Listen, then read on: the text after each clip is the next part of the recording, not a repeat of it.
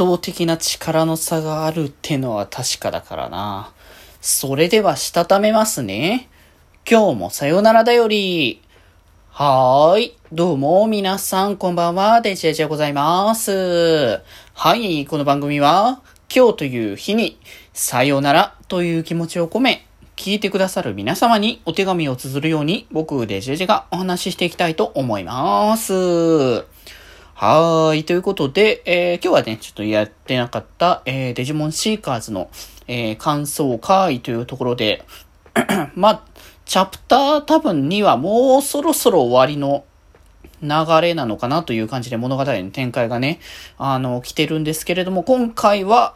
えー、エイジと、えー、レオンのね、あの、バトルっていう形ですね。まあまあ前回までのね、流れで、あのー、ちょこっとずつね、こう、ここの、まあチャプターにはやっぱし、レオンががっつりメインとして出てきて、まあレイン、レオンとはっていう感じの流れと、その、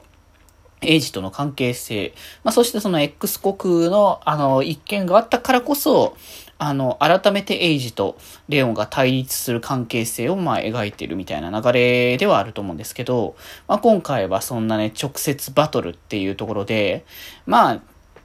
あの、何の、何の策もなく、あの、エイジがね、やってくるわけもない。まあ、それは当然ながらね、言うて成熟期までしか成長、あの、進化できていない、あの、エイジと、まあ、究極体まで進化できるレオンでは、まあ、圧倒的な力の差があるのはもう歴然のところではあるから、まあ、それを果たしてね、どういう風に、あの、逆転させていくことができるのかっていうところの部分だと思うんですけど、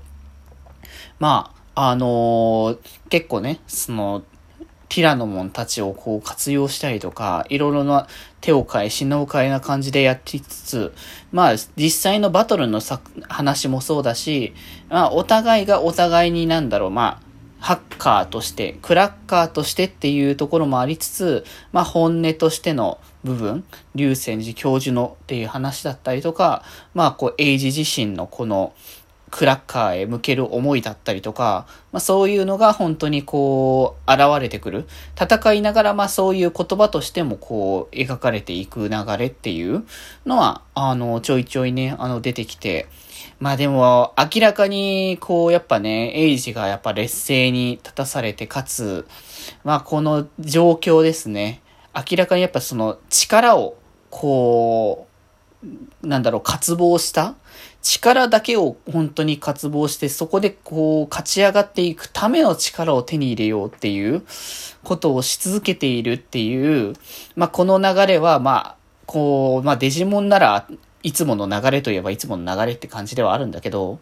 まあね、別にデジモンのこう進化とか成長することに対して、まあ正解とか間違いとかっていう考えは特にないんだよね。